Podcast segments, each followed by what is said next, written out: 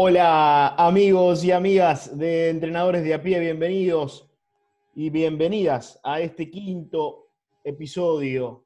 ¿Quién lo diría? Cinco episodios ya van de esto que hemos denominado entrenadores de a pie, podcasts para nosotros mismos en realidad y para la gente que nos acompaña. ¿Cómo andan amigos?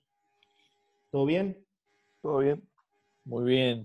Eh, buenas para todos y todas eh, que nos acompañan eh, o que nos siguen acompañando porque se fueron tirando bastante del barco a los oyentes y se viene cayendo un poquito el podcast, pero la vamos, a, sí, la vamos a remar igual, vamos a morir como los violinistas de ahí, nosotros cuatro solos. muy bien, por suerte, y muy contento de estar en tan grata compañía de Juan Manuel, de Pablo Alejandro y de Guillermo Ismael. Así que Pablo, te paso el micrófono. Buenas, buenas. Tengan ustedes y ustedes muy buenas tardes en este día 454 de julio, que la verdad que se me está haciendo demasiado largo esta cuarentena. Eh, y tomo esto como mis vacaciones, así que la paso muy bien charlando con ustedes si le pones mucha onda es como un all inclusive en tu casa, ¿viste? Tuviste 100 días. Exacto. y falta el MVP, ¿qué pasa? Y acá estamos, acá andamos todo bien, todo tranquilo, con mucho frío. Este, y bueno, dispuesto a hablar eh, en, un, en un capítulo más de esto de entrenadores de a pie. ¿eh? La defensa, Exactamente. Hoy vamos a hablar de la defensa. Eh, esa, mm, esa, parte del yogo eh, que se contrapone a la, parte del ataque, ¿no? Y en el medio hay una transición. Em, de la defensa. No siempre, ¿eh? porque yo he tenido equipos que no, no se contraponían al ataque de los otros. Pasaban nomás. intentaban atacar y volvían a sacar de fondo. Claro. Pero bueno, si mal no recuerdo, creo que esta, este tema salió porque no me acuerdo quién fue de una de las charlas en rico contenido que tuvimos. Dijimos, ¿por qué la defensa no garpa como el ataque?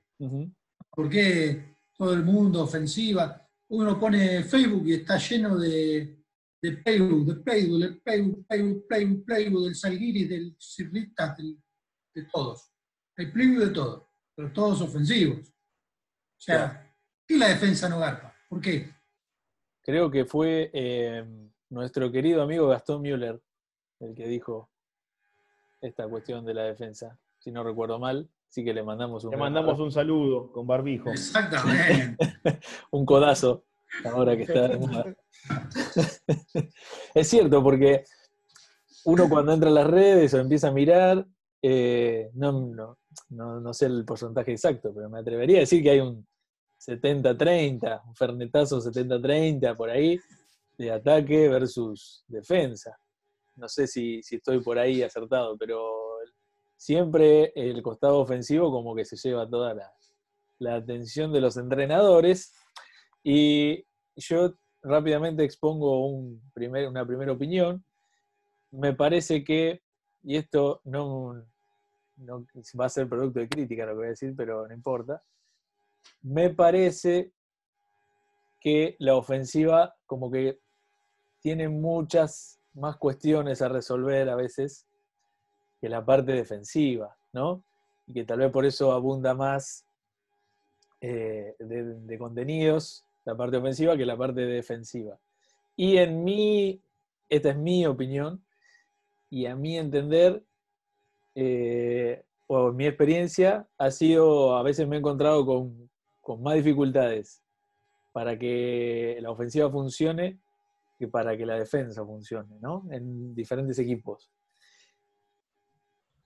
Claramente, eh, no he tenido la fortuna de estar en los lugares eh, que han estado ustedes, porque no todos tienen la oportunidad de estar en el, en el altísimo nivel que ha estado Guillermo Tazo, por ejemplo. Pero me da esa sensación, no sé qué opinan ustedes.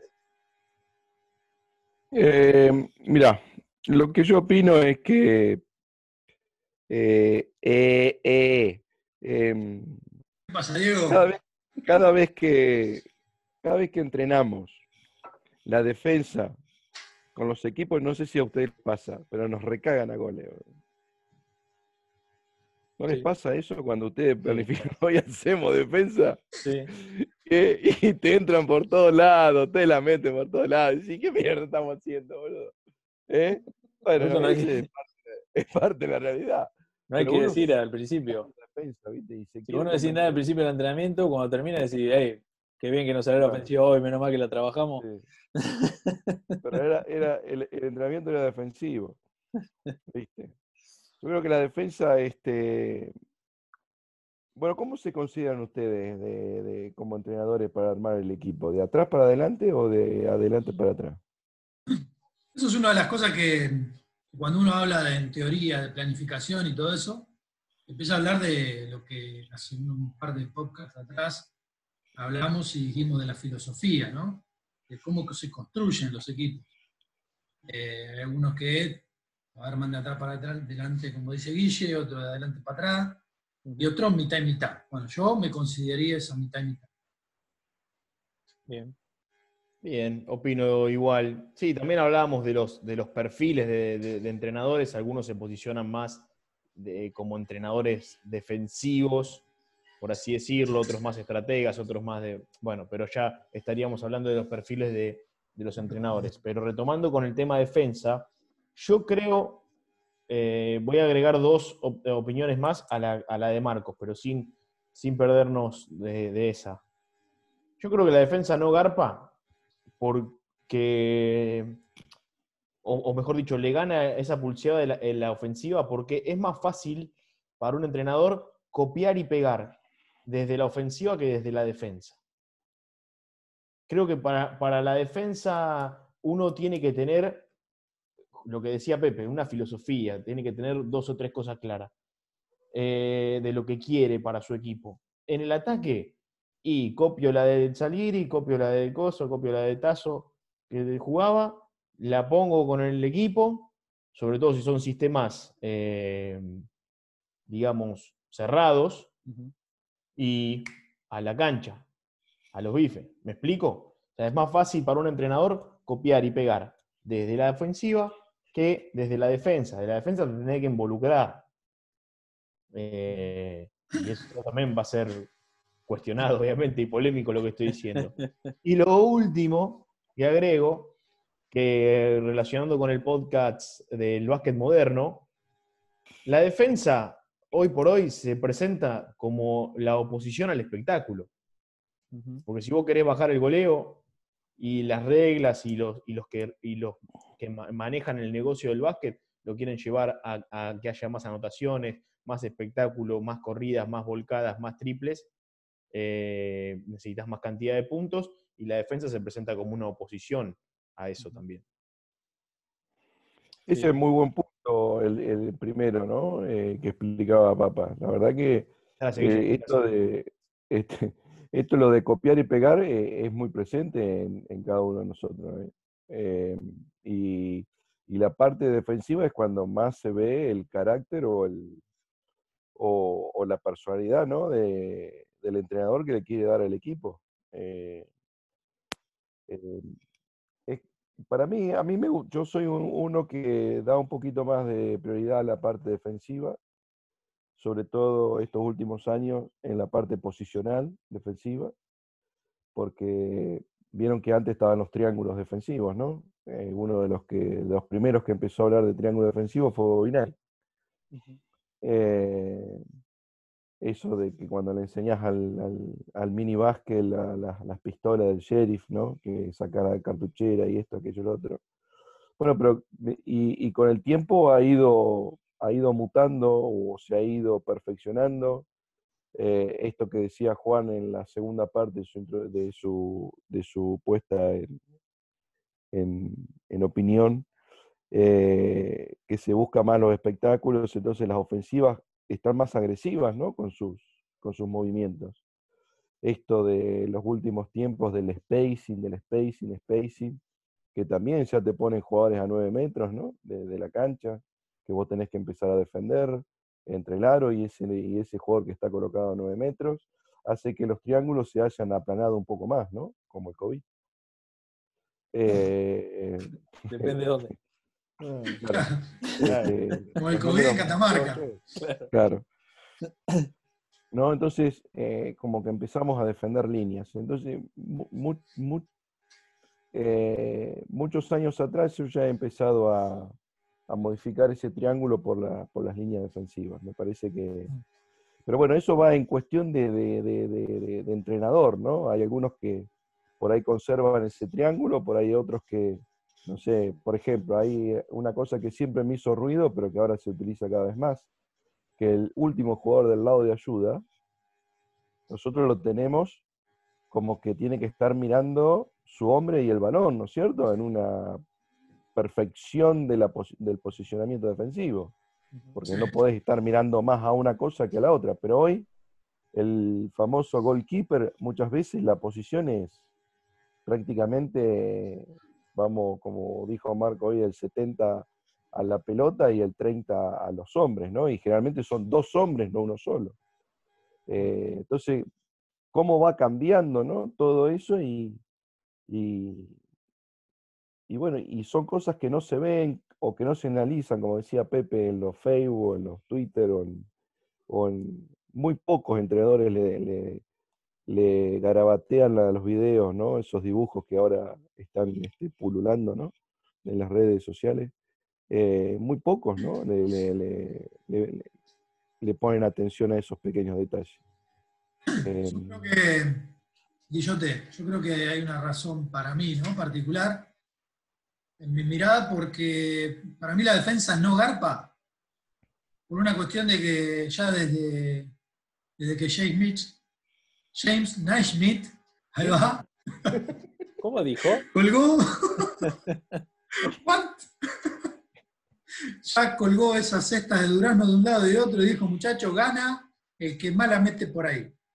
Claro. Entonces, ya el juego tiene un objetivo principal que es el de meterla más que el de claro, nace como posiciona que vos la metas. ¿No? claro, ahí, ahí está bueno, pero ahí está bueno y, y- y me parece que el que mejor defiende, más posibilidades tiene para meter esa pelota en la canasta de Durazno. No, no. Yo creo que la defensa la empezaron a hacer eh, más eh, efusiva a aquellos que no tenían gente que la podía meter adelante. Entonces, haciéndome fuerte atrás y que no me la metieran a mí, yo puedo intentar ir más tranquilo a conseguir que mis, con mis amiguitos la metan adentro del otro aro. Claro. No sé por ese lado. O, a ver, ¿qué es más vistoso? Nos Pero juntamos la con- defensa te está dando ganar el partido. No, bueno, sí. más que tengas pero- cuatro o cinco. pero nosotros estamos dentro de- bien. Nosotros estamos dentro del llamado eh, mundo del espectáculo. Nosotros brindamos un espectáculo. Y si vos te sentás a comer una pizza, ¿qué es más atractivo? ¿Un partido que sale 178 a 176 o un partido que sale 50 y pico a 50 y pico? Depende de que sea la pizza. Mirá la pizza, claro. La O, o pará, pará, porque si hay, si en vez de juntarte comer una pizza, te juntás con una picada, ahí podés, mientras los demás miran el partido, vos podés manotearlo de crudo y queso. Y el, el partido tiene que durar lo que, lo que alcance la picada o al revés. O la picada No. tiene que, que alcanzar para, para todo el partido. Para mí es picada, picada hasta la mitad, tercer cuarto no comemos nada y la agarramos el helado al, al último cuarto. No spoileen el próximo episodio. No lo spoileen. Para mí, no sé. Que definitivamente tiene que ser gastronómico. Sí. No hay que dejarlo Yo- afuera al heladito.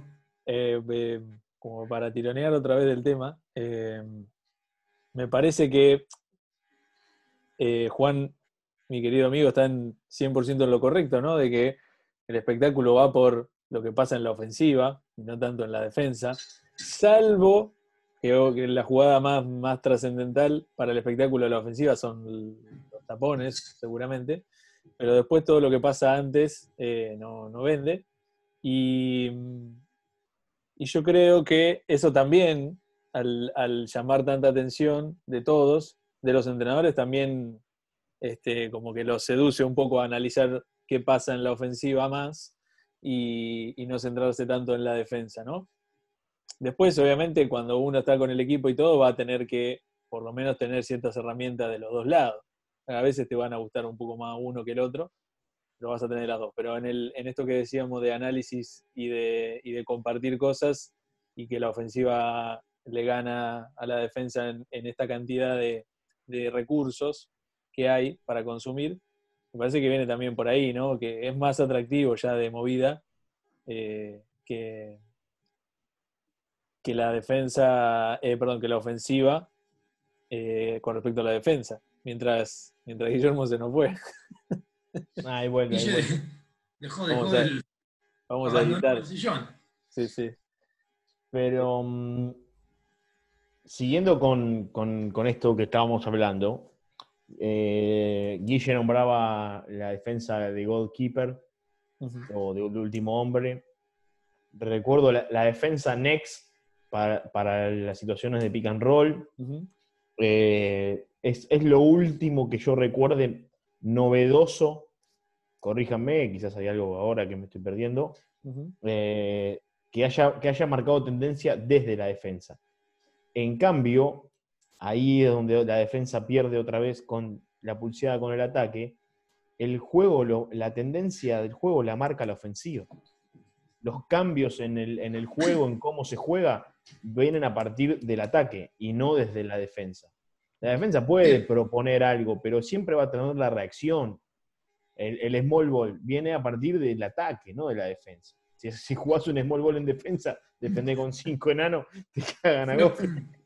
Claro, Juan, en, en- en la línea de lo que vos decís, el objetivo del juego es ofensivo.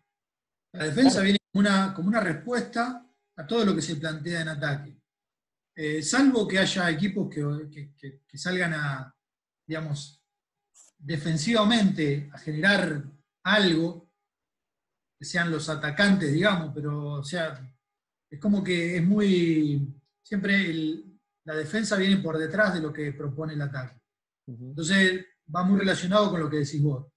Y si se ponen a ver desde todo punto de vista, de- de- desde el punto de vista de las, de las estadísticas, eh, ¿cuántas estadísticas hay de ataque y cuántas de defensa? Recién ahora con el tema este de estadística avanzada, que, que bla, bla, bla, se empiezan a reconocer cosas que valoran las actividades defensivas, pero si no, generalmente todo apuntaba que, al ataque, al ataque. Y fíjense esto, nomás. eh, no sé si ustedes se acuerdan del, del entrenador Mike Fratello. Mike Fratello era un, un entrenador que proponía eh, muchas cosas en lo defensivo, eh, con ataques más conservadores, más largos, y el tipo se fue quedando poco a poco fuera del ruedo, y de hecho ahora es comentarista, eh, por una cuestión de que el juego mismo lo fue desplazando, por esta cuestión de que, de que vaya todo con un enfoque ofensivo. Sí, y también ahí me gustaría agregar algo más, porque está, en algún episodio lo hemos mencionado, de estas, de estas creencias populares dentro del básquet que no sabemos dónde salieron, y, pero están. Y en la defensa hay una, me parece, o por lo menos la he escuchado bastante, que para defender, viste, hay que tener actitud, hay que tener ganas y qué sé yo, y con eso tal vez es suficiente, ¿no? Y después, bueno, alguna regla más o menos, pero eso también como que desprestigia un poco a la defensa y hace que sea menos atractiva, tal vez, que garpe menos, como decíamos hoy. Y con que nada que ver con respecto al ataque, en el cual siempre, viste, no, hay que tener 300 millones de fundamentos individuales, que la of- la ofensiva, esquema y lo que sea. Y en la defensa a veces le decimos, no, hay que poner, bajar el culo y tener ganas. ¿no? Me parece una pavada, ¿no? Pero eh, eso también se encarga de, de tirarla un poco abajo. Tal cual. Sí, Eh, duda. coincido, pero bueno, sabemos que la defensa tiene un montón de, de contenido técnico y táctico que, que obviamente como, como entrenadores no podemos eh, desconocerlo, ¿no? O, o no, no prestarle atención. Pero volviendo un poco a los, a los scores, eh, la última final de ACB, tanteador bajo. No sé si producto de las defensas, producto del parate por el, por el COVID-19, producto, no sé por qué, pero fue un tanteador bastante bajo para, para lo que es espectáculo o una final de ACB.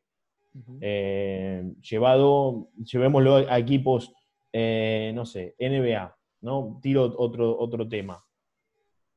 Eh, los Bulls se dieron cuenta que tenían que defender. Muchas veces se, se habló de eso, cómo Phil Jackson refuerza el- la parte defensiva. Los Spurs lo mismo. Eh, ¿qué ot- bueno, los Golden State, que marca una tendencia ofensiva eh, súper dinámica y, y jugando esta especie de small ball, pero tenían una buena defensa a, a su vez, por- o por lo menos de, de los porcentajes. Eh, llevándolo a, a equipos de Europa, lo mismo. Digo, no. Evidentemente, para, para vender tickets es la ofensiva, pero dentro de los equipos hay buenas, buenas construcciones defensivas, me parece. Sí, coincido. Eh, ¿Vieron esa frase que ya la han recontra metido en cualquier lado? La de que el ataque gana partidos y la defensa, bla, bla, bla. Que me Sí. parece una pelotudez, perdón, ¿no? parece una boludez. Eh, y encima dicen que la dijo Jordan, que nu- nunca lo vamos a saber. Eh, Probable. pero yo creo que tiene que hacer las dos, ¿no? Bien, para salir campeón de algo. Eh, indudablemente, las dos tienen una gran importancia, ¿no? No puedes elegir una y la otra. Es más, te diría que no las dos, las cuatro tienen importancia. Diría ataque, defensa y las transiciones entre las dos. Si no haces la- las cuatro cosas más o menos bien, va a ser difícil que le ganes a todo el mundo, sobre todo en lugares como la NBA, que es el Claro. mejor talento del mundo, ¿no? Bueno, mismo en, los, en, en- en las tendencias defensivas en los mundiales. Claro. Me acordé de una frase que la quiero tirar antes que me olvide, que me decía un, un entrenador eh, joven, también jugaba, no sé si nos está escuchando, capaz que se da cuenta, pero cuando él jugaba, él no, no era tan, tan bueno, digamos, en la ofensiva, pero decía, conmigo en cancha, el equipo, yo sé que ataca con cuatro, pero defiende con seis. O sea, tenía, tenía- ¡Vamos! tenía unos- Pero, en la, pero en, la, en la matemática me quedaban igual, o sea, no, no- era lo mismo. sí, sí. O, o le cobraban falta técnica cada vez que defendían, no sé. Claro. Pero, pero muy. me- Me, me acuerdo que me quedó grabado como diciendo: Yo sí, soy malo en ataque, pero en defensa soy un animal. Porque, bueno, pasa mucho por eso, ¿no? De, de lo que decía Marcos, de, de que está eh, asociado a, a la voluntad, a la sangre, a la, es 90% de ganas y 10% de técnica o táctica. Coincido con, con vos, amigo, mentira. Pero Sí, bueno, bueno, también estaría, estaría bueno que, que Guille se incorpore y lo pueda escuchar, ¿no? Pero hablando de, de frases pelotudas que he escuchado en mi carrera de entrenador, es la de la zona para cagones. También. eh, Esa, eh, o por ejemplo, que grite un, uno de esos eh, señores mayores que están en la tribuna sentados y te dice, saca la zona, cagón. sí. bueno, Y, ¿viste? Me encantaría darme vuelta y decirle, maestro, enseñarles a jugarle a la zona. Pero bueno, eh, creo que son una de las frases más, una de las tantas frases boludas que he escuchado en una cancha de básquet. No, y bueno, pero eso es, es un clásico ya. Eh, Eh, Otra- me, lo otra decían, cosa. me lo decían cuando estaba en Premini, que yo les cantaba una sonita ahí. claro. Eh, pero sí, siempre también desprestigiada la defensa zonal dentro de la defensa, ¿no? Como, como tópico general, siempre se desprestigió. Y ahora el- el último campeón del mundo, España, muchas, muchos partidos y durante un tiempo más o menos prudencial, defendió zona también. Eh, entonces, viste, qué sé yo. Eh, no. Claro, eso es lo que yo decía de la tendencia del, del mundial. Mira cómo, mira cómo te la salvé. mi amigo. Lo que pasa es que no quise adelantar el tema para que. Claro. También Jimbo opina lo mismo. Que armó toda su carrera en Syracuse Los tres toda la vida. Y sí, en base a que- defensa zonal. creo que hablamos siempre, no hay. madre. no hay una Bueno, forma. No hay una forma. o sea, no, no hay una receta para, para hacer las cosas. Eh, y yo pensaba en defensa también y, y digo, ¿no? Otra, otra cuestión de la defensa. En, en todas estas sesiones de entrenamiento individual que ahora vemos, pero 300 millones se ven en las redes sociales, videos de los, de los jugadores haciendo tal cosa o con un entrenador personal eh, haciendo tal otra, y cero ejercicio de defensa, casi. O uno cada, cada mil años, ¿no? Eh, ¿Qué pasa ahí también, no? ¿Por qué no garpa entrenar individualmente la defensa eh, con, estos, con estos entrenadores personales también? ¿Qué opinan? Y lo que pasa es que hacer un ejercicio de defensa, eh, qué sé yo, le das tres pelotitas para que hagan malabarismo y hagan desplazamiento defensivo por ahí. Claro, En el- pasa que en el semáforo no garpa la defensa. claro. Claro. En el semáforo no lo podés usar. No, En cambio, picar con dos pelotas, agarrar un cono, darlo vuelta, servirte y que se te vaya por abajo el jugo, porque es un cono, o sea, no tiene fondo. Claro. Eh, Yo, eh, como, el, como anunciamos del primer episodio, que esto era algo descontracturado y no lo hacemos tranqui, no vamos a ocultar que Guillermo se fue, ¿no? Como si estuviéramos en, un- en la mesa comiendo y de repente le suena el teléfono y se va. Y ahora volvió eh, y está acá y lo vamos a poner en tema, así se puede sumar. Estamos, bueno, porque, bueno. Guille, esto es un podcast, se llama Entrenadores de a pie, vos sos parte Ah, de ¿qué él. Y, ¿Cómo le y cayó el rating cuando no estuvo el MVP. Sí. Y estamos hablando de por qué en esto de la defensa no garpa, por qué no garpa o no se hace en estos entrenamientos individuales, ¿no? Con estos entrenadores individuales que, están ahora medio en auge, ¿por qué no se entrena defensa en esas sesiones tampoco, ¿no? Estamos opinando, hablando sin saber de eso. ¿Qué opinas vos? Los malabaristas boys. Claro. Exacto. Bueno, mira, yo tengo una, una experiencia con eso. Eh, hace uno, ya cuánto, cuánto más o menos, Pepe. Estamos en el 20, al 2007, 2000. Sí, sí.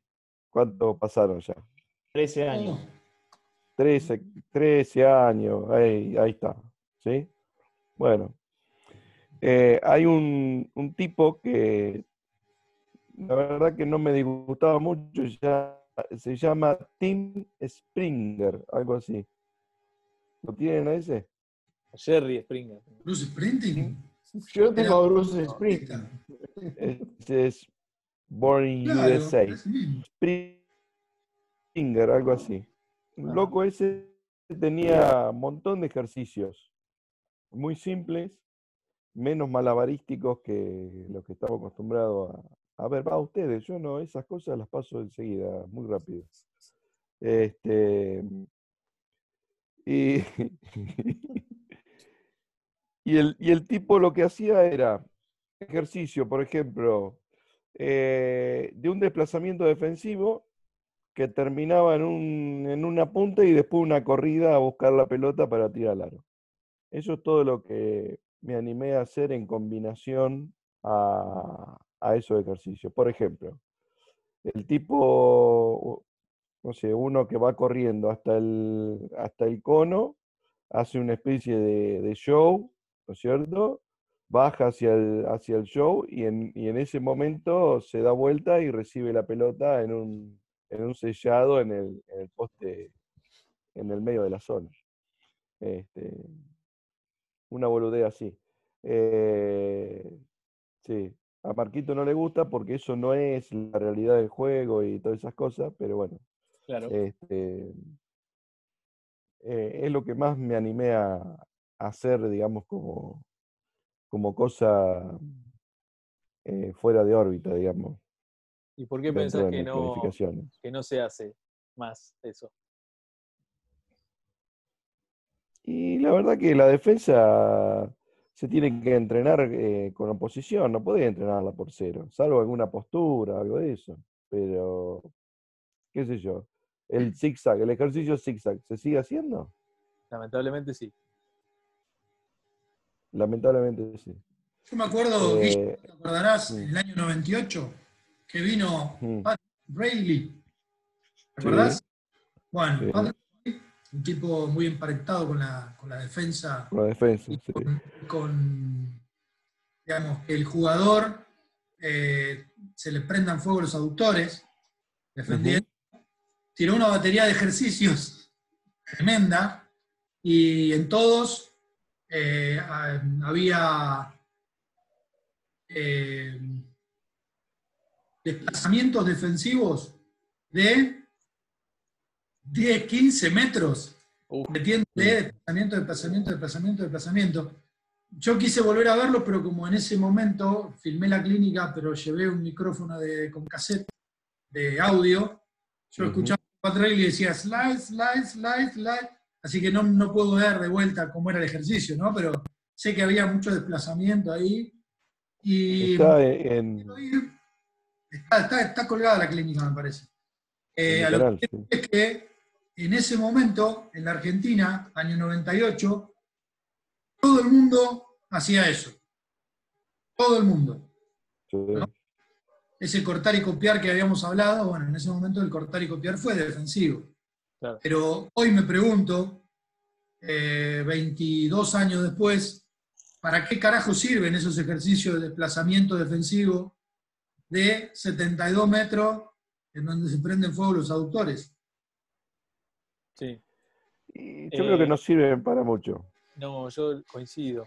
Eh, no quiero entrar en ese tema porque ya me prendo fuego para los ejercicios y todas esas cosas.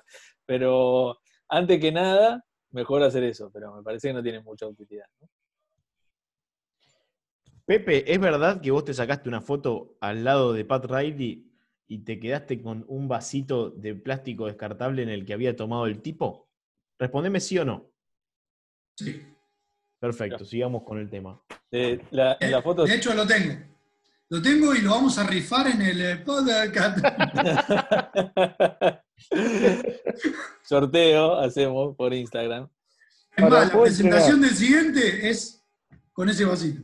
Mira, Invito a esto. ¿cuán- ¿Cuántos desplazamientos defensivos hace un jugador eh, en un uno contra uno? Máximos.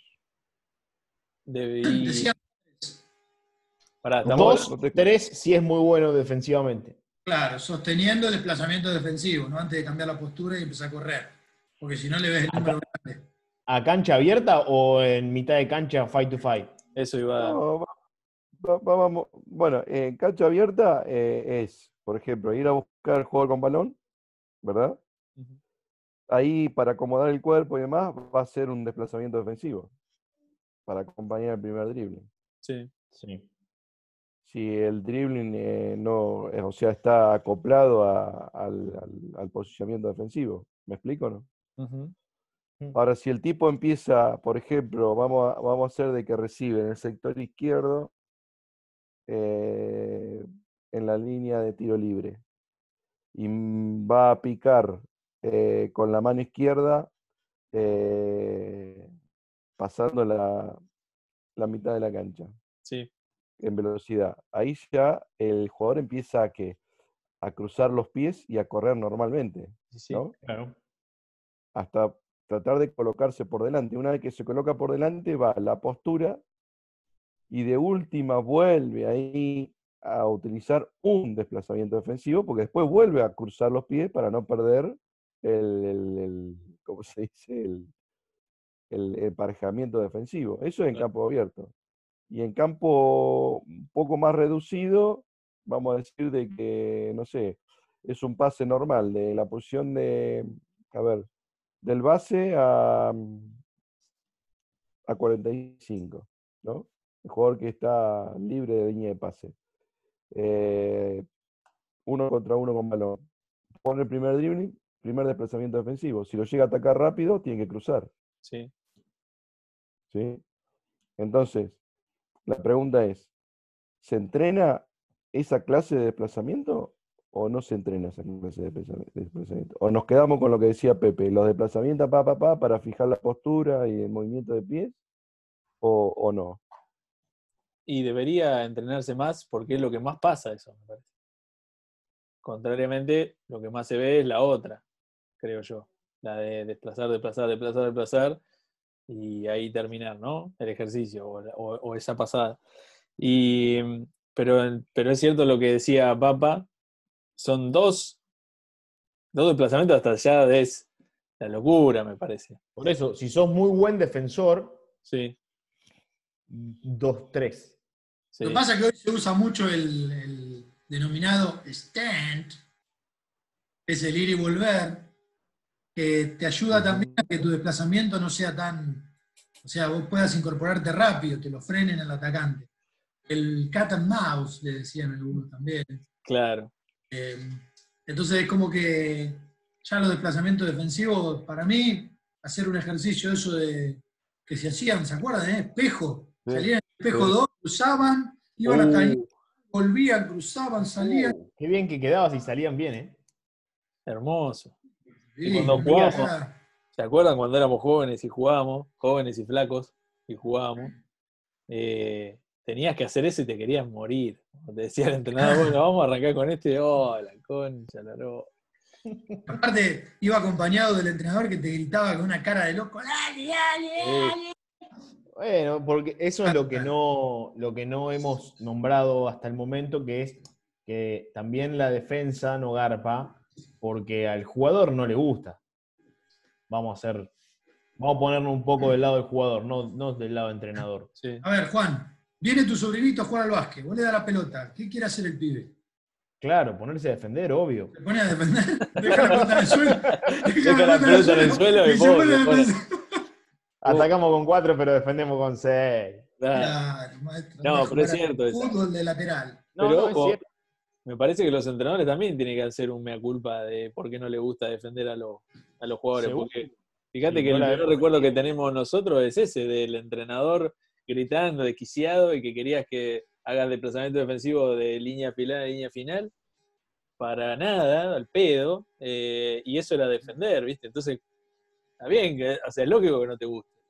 Después, en, en otro, en otro contexto y, en- y- y con otra con otro abordaje, me parece que los, los jugadores pueden llegar a, a- disfrutar algo de eso. No sé si disfrutar, pero por lo menos que les sirva, que, que- se metan en, en tema y que lo quieran hacer.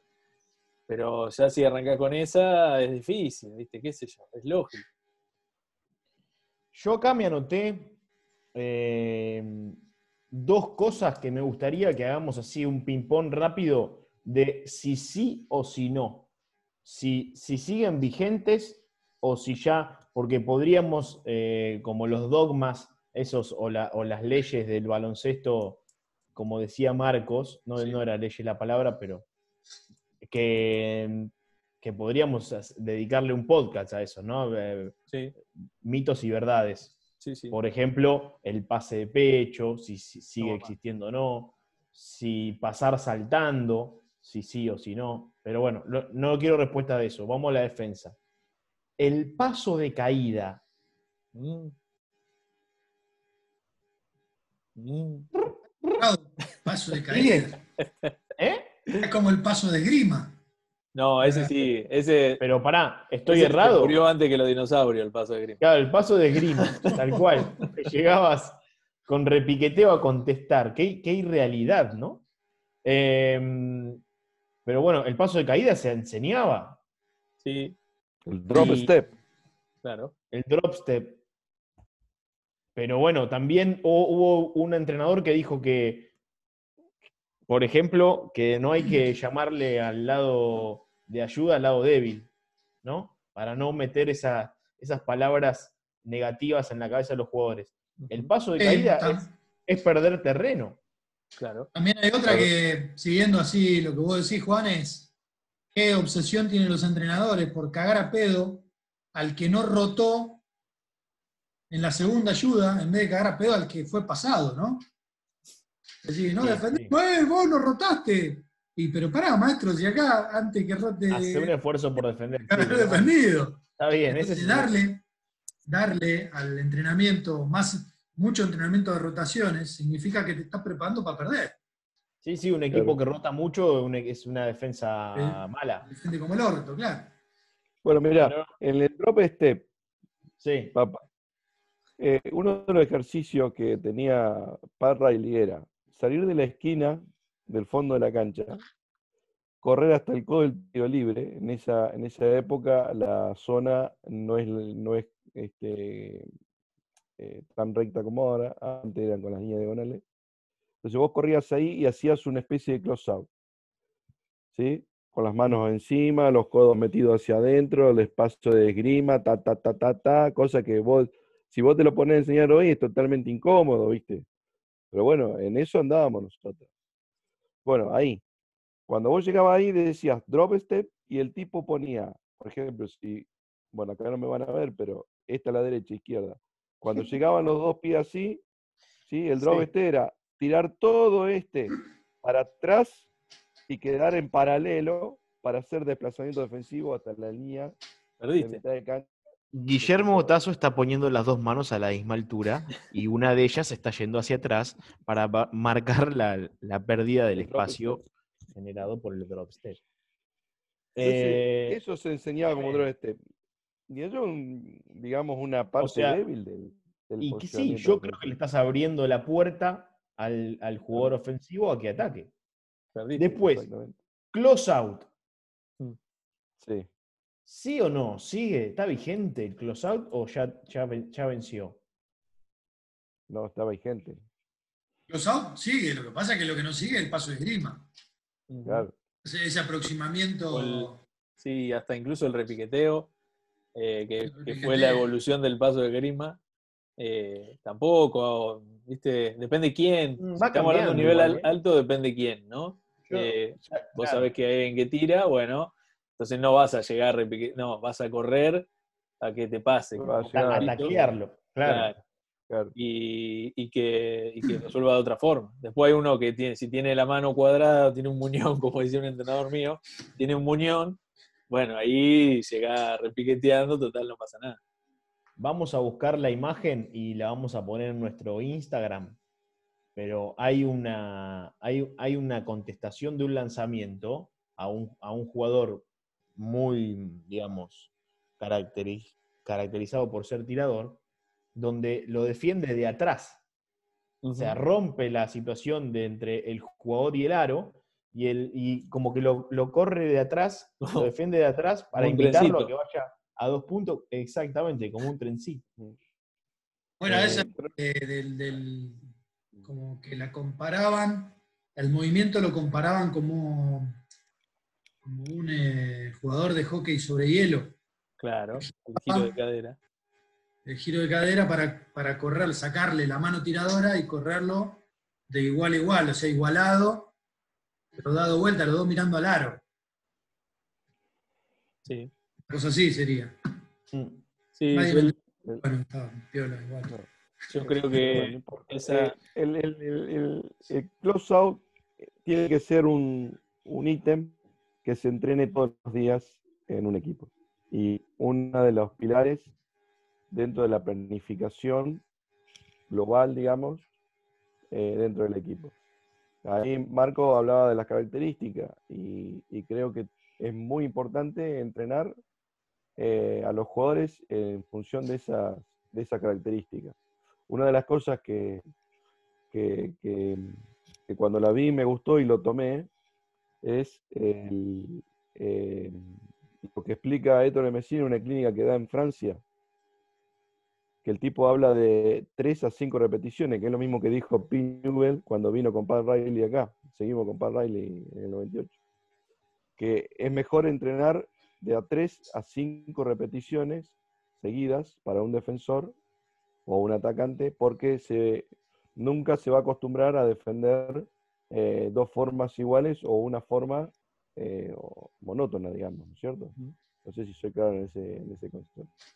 Sí. Pero eso es una cosa que tomé y, y lo aplico una vez que tenga el, el esquema de, de close-out armado, digamos. Este, eh, pero el close-out es uno de los pilares fundamentales para, para preparar la defensa de equipo. Eso es- Bien, compro, Guille. Compro, compro. Sigue, sigue vigente. Y el, y el box out. Ujú. su- sumaría el box out, ¿no? Como un, como un segundo pilar hoy a la, misma altura. Bueno, el, el box es algo, mm, yo creo que muy poco se entrena, digamos. Mm. muy poco se entrena y es algo que eh, eh, yo probé mu- mucho tiempo ejercicios de Bobby Knight muy simples. Dos jugadores en los codos de los tiros libres con dos jugadores abajo, una sola pelota, pasa la pelota a uno, los otros van, corren, puntea a uno y box out. Si tomaban el rebote ofensivo, era donde lo tomaban, tenían que, tenían que, cosas. ¿sí? y hacían el baby jack, una cosa así. ¿sí? Este, pero es algo que visto- se, no se entrena.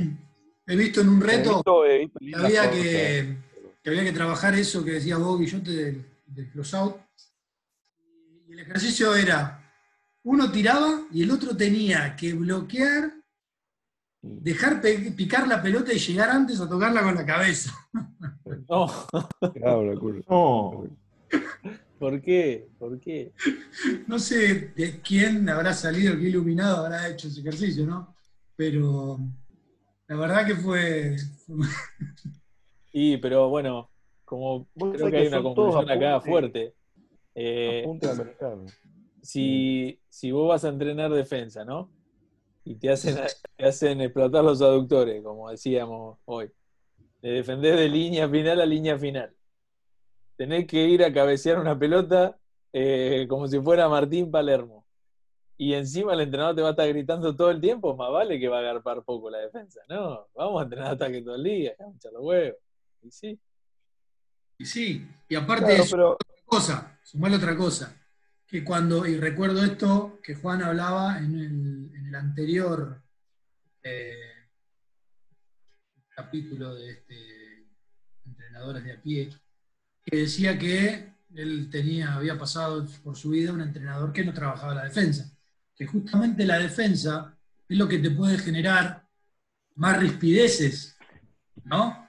Entonces, el vos tener una confrontación con un jugador por un problema defensivo, que generalmente suelen haber más que los problemas ofensivos. Entonces, por no generar esos problemas, nada más sí, laburamos en ataque de la mierda y que en defensa hagamos la señal de cruz y que recemos que pasa atrás. Puede ser otro de los puntos Claro. por los cuales no garpe tanto. todo, todas estas cosas, todas estas cosas eh, que estamos hablando, es de una época donde la defensa era la presión a la pelota, la línea de pase colgada, o sea, encima del tipo, este, los cortes que había que chequearlo para romper al jugador, para, o El hombro, la línea de pase, no sé si te acordás, Guillo. Claro. Todo- todas cosas y, y hoy, hoy la defensa, yo considero este concepto de la defensa. La defensa hoy elige el momento a defender.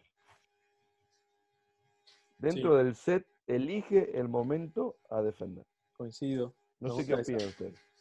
Me gusta, me gusta que me, me parece mucho más equilibrado es entender de que la defensa no puede estar al 100 todo el tiempo, sino No que, defensa que va a ir, que va a ir eligiendo, ¿no?